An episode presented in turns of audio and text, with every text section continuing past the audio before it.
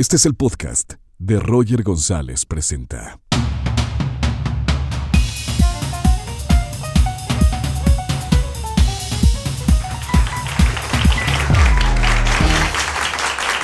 ¿Cómo están? ¿Qué tal? ¿Qué tal? Bienvenidos.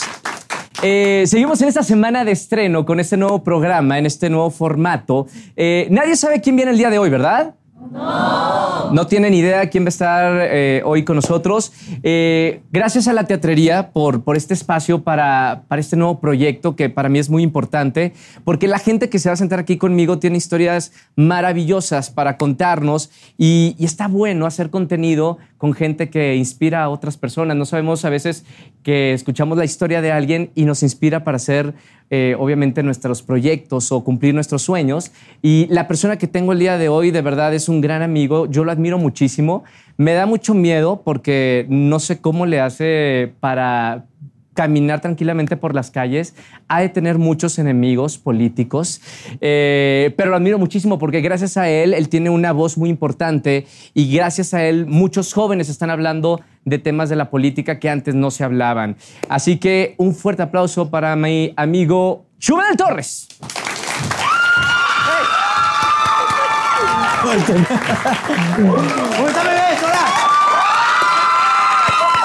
Adelante, amigo. Gracias. ¿Cómo están? Oye, estamos eh, en, este, en este programa también en podcast. Ajá. Eh, hay un vinito, por si, para que te Perfecto. sientas como en, en tu casa. Rara vez tomo, pero fíjate, hoy voy a hacer la excepción. La última vez que nos vimos estábamos No, tomando. no, no. No, no, no. ¿Yo estaba tomando solo? Sí, sí, sí, yo soy actor del método, entonces fingí mi. No, la verdad es que sí, no, nos hemos visto saludcita, bebé. antes Eh, de empezar. salud, salud, salud. Gracias por venir, muchachos. Perdón, este. Esperaban algo diferente, pero. Ni modo, vine yo. Oye, Chumel, todos tenemos una historia. Quiero saber cuál es la tuya. Ajá. ¿Dónde empezamos? Ay, es que es bien raro, güey, porque. Son como varias historias. O sea, como que sí. Son varias historias dentro de una No, sí, historia. no, o sea, así como de, es que soy varias- Son universos No, no, no, no, paralelos. no. Ajá. Lo que pasa es que, este, pues, tú sabes, bueno, yo soy de Chihuahua, esa es una de las historias, pero luego fui ingeniero y luego, este, YouTube y luego ahorita HBO y estas cosas del radio y así. Pero bueno, arrancamos eh, en Chihuahua. Sí, yo soy ingeniero mecánico. Bueno, yo nazco en Chihuahua hace 37 años. Sé que me veo súper más joven, entiendo. Este, y, y infancia padre, güey. O sea, feliz, niño de rancho, este, familia. Tipo, rancho, o sea, ordeñando vacas y. O sea, mi familia es ganadera. Ah, o sea, sí. Sí, sí. O sea, ¿Y sabes rancho- ordeñar vacas? Sí, claro. Órale, sí. ¿qué más sabes hacer de rancho? Pues como montar y Bah, enlazar. ¿es en ¿verdad? serio? Sí, sí, sí, sí. Órale. Por eso estoy con mi camisa vaca. No, no. Pero sí, lo- los- las vacaciones las pasábamos en, el- en el rancho de mi tía Ceci y mi tío Miguel. Ajá. Y es un rancho ganadero. Entonces era literal eso, montar y irte al estanque y a cazar. Pero la, la gente que, así. que- que vive en, en el rancho y así, o sea, pocas veces te imaginas que va a ser o conductor o actor o O sea, dedicarse yo- a YouTube. sí, o sea, más bien es, yo soy de la ciudad de Chihuahua, pero en las vacaciones las pasamos en el rancho. Entonces estuve muy, como muy este, cercana a esa, ese tema siempre. ¿Siempre te gustó eh, el tema del internet y la comunicación No, hombre, y todo no, eso? no, a mí me tocó nacer, ver nacer el internet. O sea, yo tuve Con Facebook Wherever. hasta- Sí, Wherever no, fue, sí, fue de los primeros en México. De hecho, él, él ya llevaba siete años cuando yo empecé. ¡Qué locura! Sí, sí, sí. O sea, a mí me tocó, digo, ustedes no, porque son los millennials, pero a nosotros, a mí me tocó ver nacer Facebook, güey. O sea, así la gestación de todo el rollo. O sea, el tema es que no tengo ningún tipo de formación de comunicador ni nada. O sea, yo soy ingeniero mecánico Ajá. porque me encantan las matemáticas. Así es mi, mi onda, la física y ese rollo. ¡Qué loco! Sí, güey. Y entonces, este, e- era muy padre mi carrera, me gustaba mucho la ingeniería mecánica. Y me graduó y el pedo, y este, y en mi primer trabajo, nomás tuve un trabajo, ¿Cuál? eh, ingeniero de procesos en, la, en una maquila de catéteres y ondas médicas. ¿Y qué Sí, rarísimo. Ajá, sí, sí. O sea, yo era Godín platino. Todo o esto antes, antes de abrir tu canal de YouTube. No, no, no, 10 años antes, ajá. O sea, yo, yo trabajé en una maquila 10 años. ¿Y qué hacías? Eh, bueno, en un principio era practicante de, de mi jefe Ismael, que era un genio de, de la estadística. Y él me fue arropando hasta que fui agarrando como proyectitos más y más grandes. Hasta que del equipo de ingenieros, pues yo era el más chavo, el más, el más morrillo. Y lo que hacía básicamente mi jale ya por el último era que eh, la, la- la fábrica era muy grande y estaba por todo el mundo. Entonces yo lo que hacía era traerme este, líneas de producción de Praga o de, de Filadelfia a México. Y viajabas para, para allá para sí. traer eh, eh, esa línea. era bien loco porque tenía 23 años y tenía una oficina en Chihuahua, otra en Filadelfia y otra en ¿Y Praga. no te iba mejor haciendo ese trabajo que al principio en YouTube? Mil veces.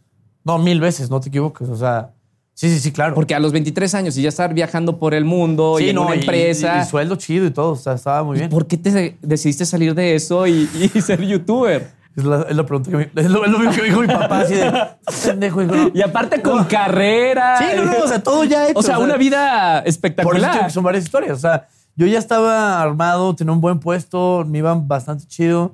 Viajabas. Sí, no, no, padre. O sea, de verdad, buen, buen trabajo. Y entonces en ese inter, este, saco mi cuenta de Twitter y se empieza como a hacer popularcilla. ¿Por qué? Porque era una. Era cuando Twitter todos nos amábamos, ¿te acuerdas? Hace 11 años. Entonces era, era un ejercicio creativo muy padre, en donde todo el mundo escribíamos como, como frases cagadas y, y- y máximas ahí chidas. Y entonces yo escribía justamente acerca de ser Godín. Entonces eran unos tweets divertidos, medio inteligentones ahí. Y, y digo, güey, o sea, descubrí lo que, lo que fue escribir, ¿no? O ¿En sea, qué año, en qué año hiciste tu...? Porque ¿Qué sería, Twitter, eh, 2007? nació como en el 2006, ¿no? Yo lo hice 2007, 2008. Pues una- un año después. Sí, sí, sí, Sí, me sí, equivoco, ¿no? poquitito. 2006 eh, nació Twitter. Sí, y entonces la onda es que yo seguía a blogueros de Blogspot Sí. y todos migraron a Twitter. Y entonces yo en Twitter dije, oye, está bien padre. Entonces como que medio le entendí cómo se hacía y, y se puso chido. Antes había una página que se llamaba Fabstar, que era los likes, los contabilizaba Sí. Y hacía unos, como unas eh, top 10. Y yo estaba en el top 10 de español como por dos, tres años. O sea, ahí probaste la fama. Ahí o sea, probé- porque sí, obviamente la en la empresa no, no, pues no eras famoso. No, pues imagínate ¿Y, no. qué tal las mieles de la fama? Digo, en ese entonces, ¿te gustaba ser popular? Era raro, era padre porque, ¿sabes? Más bien porque me gustaba porque tenías muchos compas.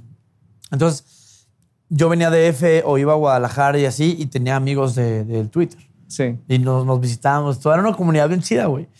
Digo, porque yo soy muy nerdillo y sí me gusta como mucho este, o sea, el tema como de hacer comunidades raras, solo todos los otakus que nos están viendo. Y entonces, era padre, era padre como, como, como tener este gang de, de tuiteros inteligentes y, y que hacían cosas padres. En ese inter pasa la elección del 2012, Peña Nieto AMLO, Sí. y dije, güey, o sea, la banda sí está... O sea, yo no podía creer, güey, que la gente amara a un político.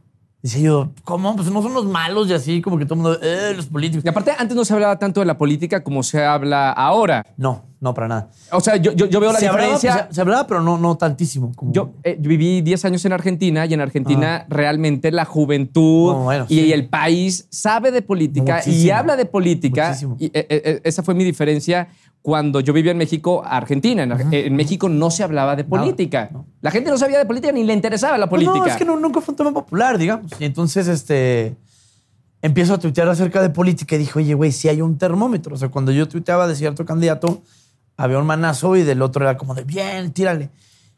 Y en el Inter, este, me empiezo yo a enamorar de, lo- de los contenidos de Jon Stewart, de Stephen Colbert, de todos estos güeyes que ya te mencioné anteriormente. Y yo los veía en YouTube. O sea, yo no, ten- yo no tenía compu en mi casa. O sea, yo vengo de una familia media baja. ¿Y, y, y dónde? en la maquila. O sea, en la en la oficina. Sí, en la oficina. O sea, en la oficina me, me- me dieron mi primera laptop y entonces yo, pues con el acceso ahí de internet, acababa mi trabajo y a las seis que salía me quedaba en la, en la fábrica y me ponía a ver videos de estos güeyes y yo decía de güey, o sea, no sé si te pasó alguna vez, yo supongo que sí, que, que ves algo y dices, hijo, eso quiero hacer toda mi vida. O sea, eso que no sabía ni que existía. ¿sabes Total, cómo? claro. Y entonces yo veía a este güey, a, a Jon Stewart, y decía de, güey, es inteligente, pero es cagado, pero es compasivo, pero no, no, no. Dije, güey, that's my jam, ¿no? Y entonces, este, dije, quiero hacer algo así. Me compré un smartphone y me grababa, escribía los guiones y me los aprendía de memoria. Todavía, todavía ni siquiera publicaba nada. Ok, solo lo- los grabas Pa' para ti. sí, para mí, para ver qué tal. Para hacer un ejercicio Sí, de ver qué tal. exactamente, exactamente. Ok. Sí, como una experimentación.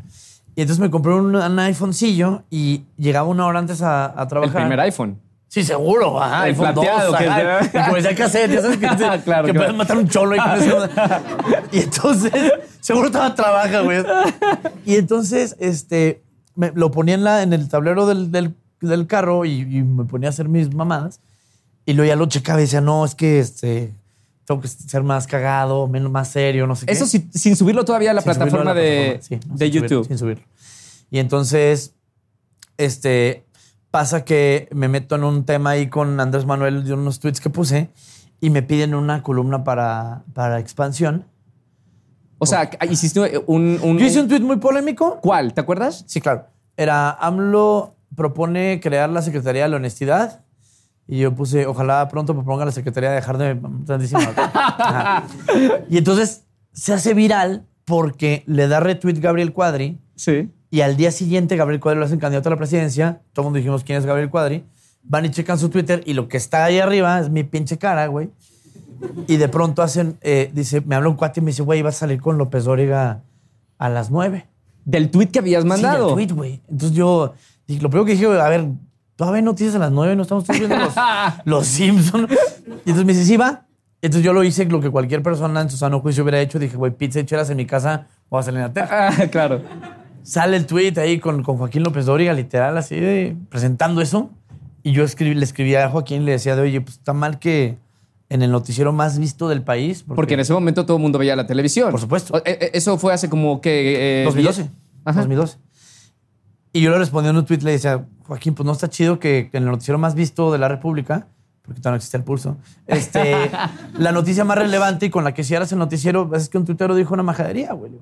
Majadería es que no nos guste ningún candidato, güey. Majadería es que no se levante la gente de Chiapas. Majadería es que tengamos a la gente pisándole el cuello a los que la niños en las primera, vez, escuelas, la primera vez que, que un joven decía algo Sí, no, sin pelos en, la lengua. Siempre o un sea, tal pedo. cual, como, como, Claro. Y entonces... como eres. Y entonces la cosa es que platico con este. Se están saboreando, ¿ah? Lo siento, muchachos. La- la gente que está escuchando el Esas son las podcast- ventajas. La gente que está escuchando el podcast tiene que saber que tenemos vinito Exacto. Y todos para que fluya la, la charla. Exacto. Y Está bueno. entonces, este. Me piden un. so- sobre ese tweet y esta, esta experiencia, me piden un artículo para expansión. Un querido amigo Mario de la Rosa. Me dice, güey, me gusta cómo escribes, te sigo en Twitter, se me, se me haces cagadón. Escríbete el- una columnilla. ¿Solo una? Una, sí, sí, o sea, como una de invitado, ¿no? Sí.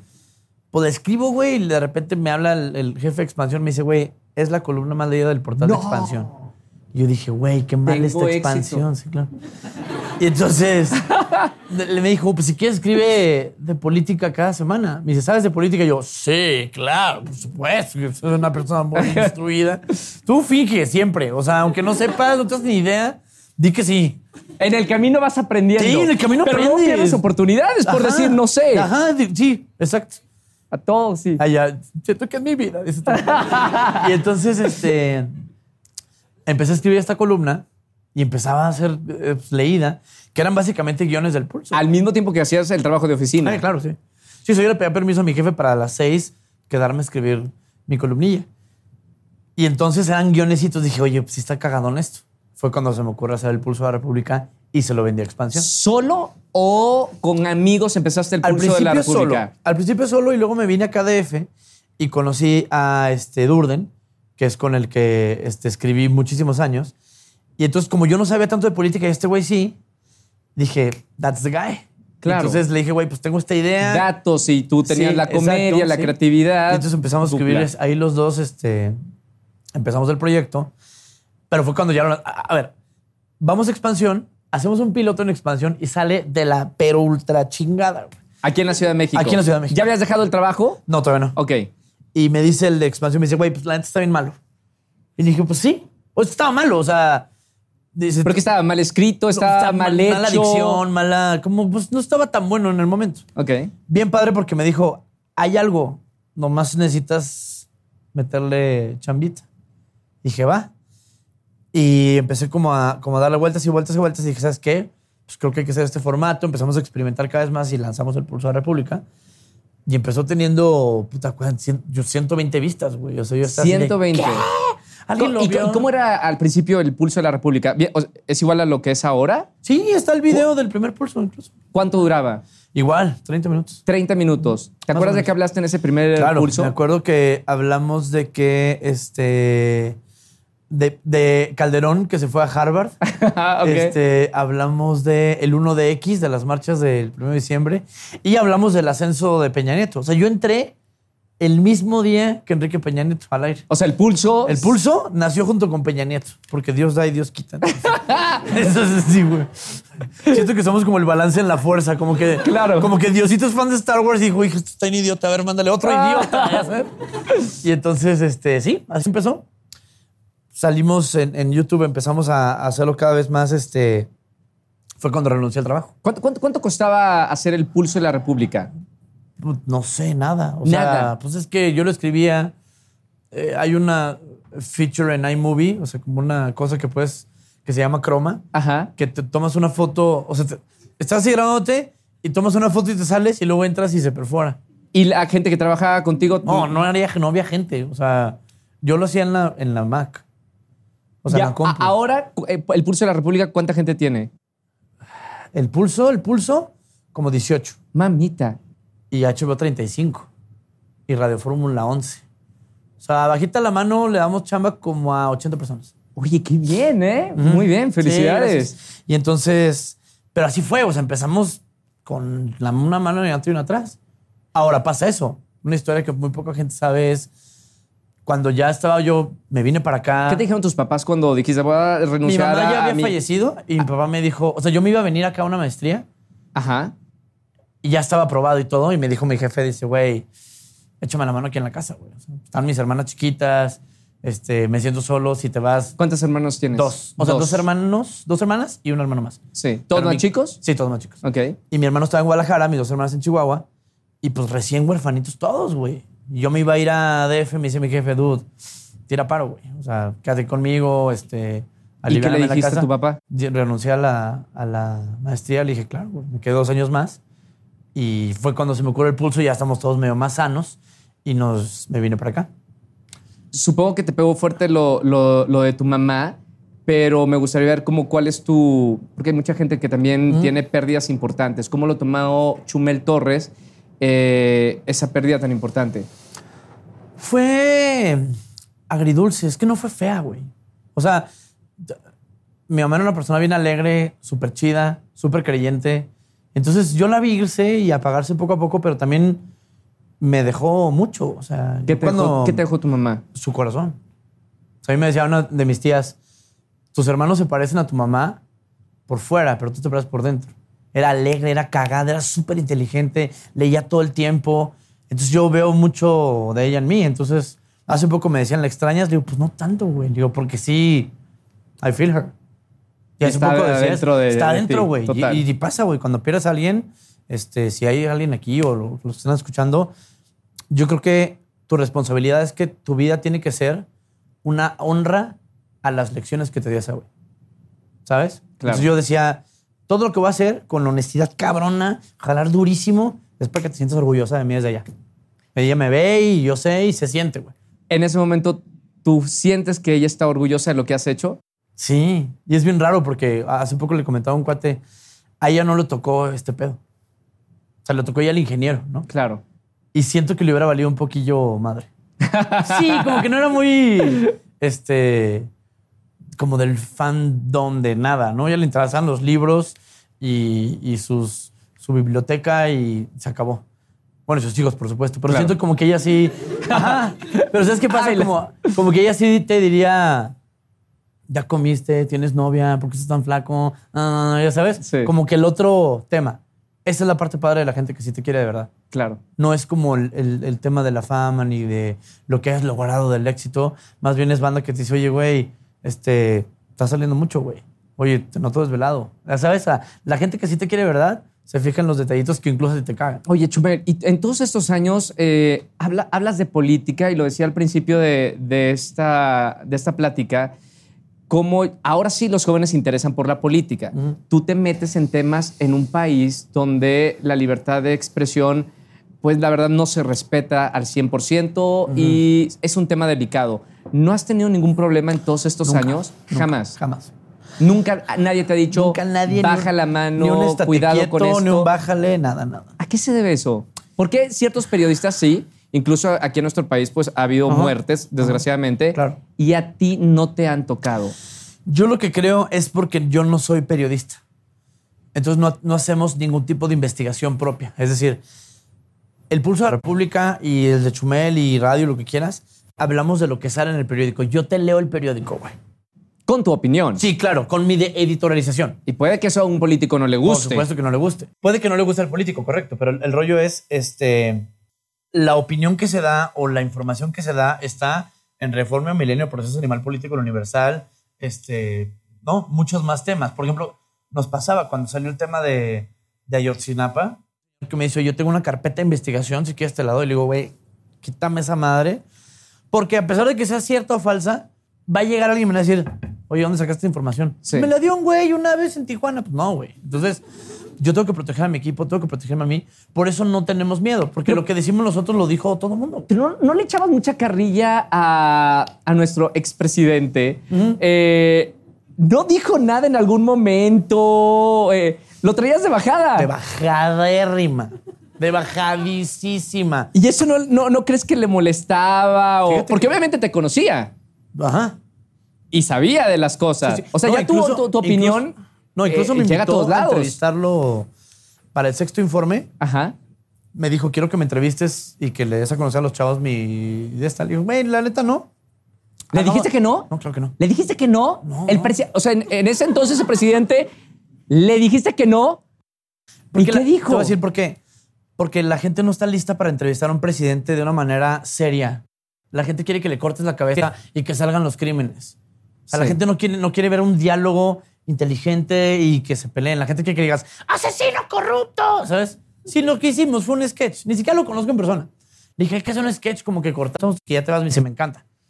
Nos mandó su grabación y aún así había moneros culpándome de las muertes en Mérida, no sé dónde diablos. Eso es lo que me duele mucho de México. México no está listo para ese tipo de apertura. Y, y- y la gente que te sigue, por ejemplo, supongo que hay gente que, que te admiramos y, nos gusta tu trabajo, pero también hablando de, eh, de política hay muchos haters. ¿Qué haces con todas esas opiniones? Nomás hay un hater. Uno. Y es el güey de AMLO. O sea, yo he dicho, chinga tu madre Enrique Peña Nieto al aire, Calderón, PAN, PRD, Movimiento Ciudadano, y todo el mundo está como, cool. Dices algo de Tlatoanis, ¿qué te pasa, cabrón? O sea, es neta, y lo digo como Jorge Ramos, es el AMLover. Y no me importa decirlo porque es, es ese güey. Te lo digo porque es eso, güey. Todos hemos criticado a Odebrecht, pero amigos de Fox, pero a Calderón con la estela de luz, pero a Poncho, al que quieras. Tocas este cabrón y es como, "Ah". O sea, Pero digo, no, no, no te importa. no me importa porque estoy más a favor de, de no ser un pendejo, güey. O sea, y no es cierto. O sea, es que cuando ya pasa algo como en Culiacán y que el presidente dice mañana les digo, dicen, óyeme, cabrón. Hay gente que está abajo de la mesa, güey, ahorita en Culiacán, Claro. esperando respuestas. No puedes, güey. Así seas Peña, Calderón, Fox, Gandhi, el Papa o Cristo, decirles, mañana les respondo. Perdón, pero chingo está su madre, güey. Usted es el presidente y es mi líder y tiene que salir a la cara. Y lo has dicho y Mil se te ha venido mucha gente Sí, fanática pero- en contra. ajá, eso, pero también digo, ¿con qué cara, cabrón? ¿Me entiendes? O sea, digo, tú que tienes tú la corriente política que quieras o que no. Estamos en el mismo México, güey. Y esa gente merece respuesta. Esa gente votó por arriba, para abajo, para izquierda, a la derecha y le pasó lo mismo, güey. Ese fue un fin de semana en donde mis amigos y yo estábamos en WhatsApp recordando Chihuahua, güey. Y decíamos, chingado, güey. ¿Sabes cómo? Y luego de repente que salgan a decir, no, no, mañana hablamos.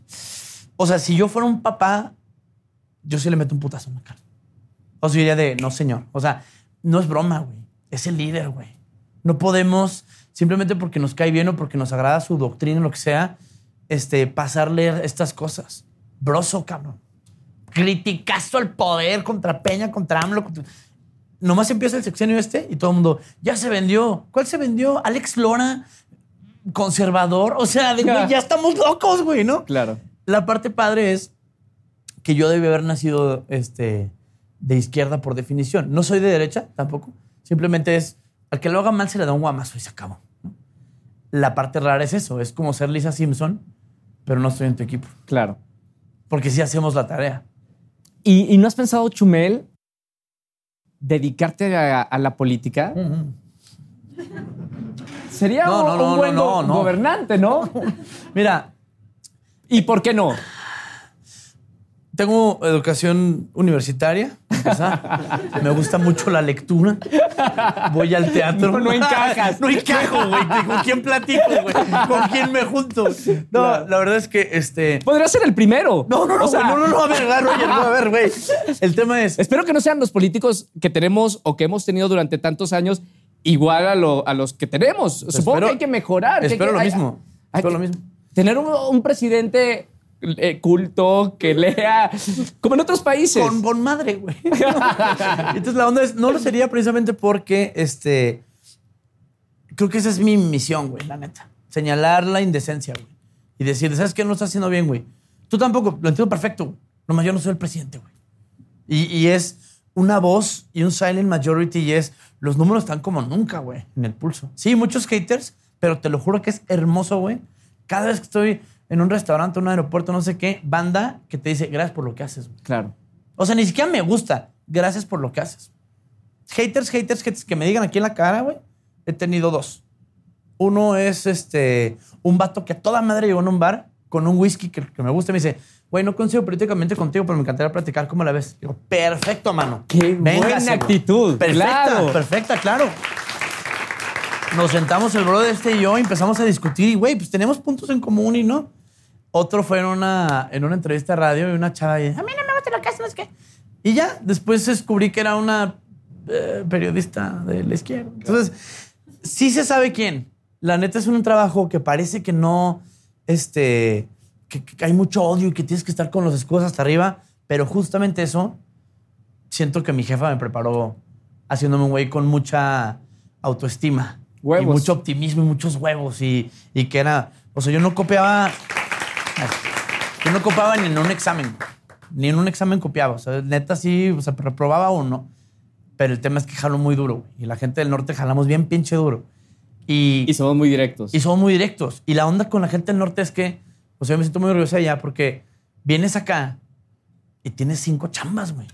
O sea, vienes y dices tu queja, ok, todo, aquí está el buffet, ya Sí. sabes, y te comes así un montón. Y lo que creo es eso. O sea, no necesitas ni siquiera una formación profesional de altura o estar en la superescuela, en la chingada. Necesitas un chingo de huevos y un chingo de corazón. Así es como se logran estas cosas.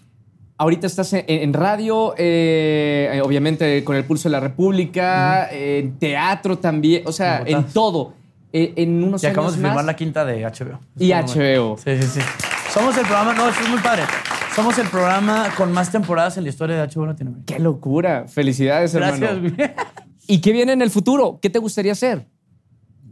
Me Chumele gustaría hacer- en en 10 años.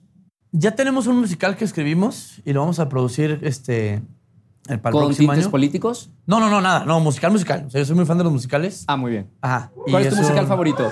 Mi musical favorito, Book of Mormon. ¡Wow! Me lo sé en memoria. Está increíble. Sí, sí, claro. Este. Tenemos un musical que escribí con mi carnal. Este. Hay una película. ¿Pero ahí- actuarías en el musical? Sí, claro. ¿Cant- ¿Cantas? Sí, claro. ¡Órale! Sí, no, no, claro, bebé. Espérame. no, sí, sí, sí, sí, sí, Hace todo. Sí, no, no. Pues me gusta mucho. Entonces, este, escribimos un musicalillo ahí cagado. Porque justo me, me- me chocaba que, que los musicales en México, pues son como también padres escritos, pero las canciones son de rocola. Claro. Y eso de, ¿dónde está Laura? No sé, Laura no está. No, güey, o sea, es, hay que echarle huevos y hay que componer y que no sé qué. Y justo nos dimos a la tarea y, y- y se lo presentamos a, a Morris Gilbert, le encantó. Este, entonces puede ser que el próximo año ahí estaremos cocinando allá. Me encantaría, por ejemplo, seguir con eh, actuar es cabrón. Sí. Si el teatro es una cosa... Digo, por eso estamos acá en el, en el no, teatro. Para nosotros, la gente que estamos en la teatrería, el teatro es mágico. O sea, No, so- no, no, solamente la gente que tenemos la, la- la suerte y la fortuna de estar en el escenario sabemos qué diferente es estar en el teatro que está en un estudio de televisión. Que tú también Mil has estado en un estudio de veces, televisión. sí, sí. Por ejemplo, y algo que me decía Ricky, eh, mi socio, dice, yo hago agotados, por ejemplo, los fines de semana. Me dice, güey, ya. Me dijeran, este, y me dice el güey, si te dijeran, vas a hacer HBO el viernes en la noche, dos el sábado y otro el domingo, ¿qué les días de? Diría, jamás, güey. Me dice, ¿teatro? Digo, si es que tiene esa chingadera, no sabes qué es, güey. Y le decía hace poco a Daniel Sosa, nos topamos en el Corona, y pues hice estando por una girilla ahí suave, y le dije, güey, me da más miedo el Silvia Pinal a la mitad que el Metropolitan lleno. porque es algo ahí de Claro. arte piratón y, y es, muy, es muy bonito el teatro. Oye, Chumel, ¿seguirías viviendo aquí en México? Sí, siempre. eh, es, un, es un sexenio eh, complicado para algunos. Mm. ¿Seguirías viviendo aquí en, en nuestro país? Toda mi vida, güey, toda mi vida. O sea, el, el tema es, este país nos da todo, güey, a manos llenas y no te pide más que tengas tantita madre a cambio. O sea, aquí es donde este, vine así literal con una mano adelante y una atrás y de repente florecieron los programas y los shows y conoces gente maravillosa y das chamba a tus compas y todo el mundo crece, todo el mundo nos va de huevos, güey. Y no tenemos que vender ni un mensaje, ni, ni, ni vender una campaña política ni nada. Lo menos que hay que hacer es, pues si están los villanos queriendo chingarse a nuestra madre patria, pues es defenderla y decirle, ¿sabes qué, güey? Pues chinga tu madre también. Chumel, gracias por estar con nosotros.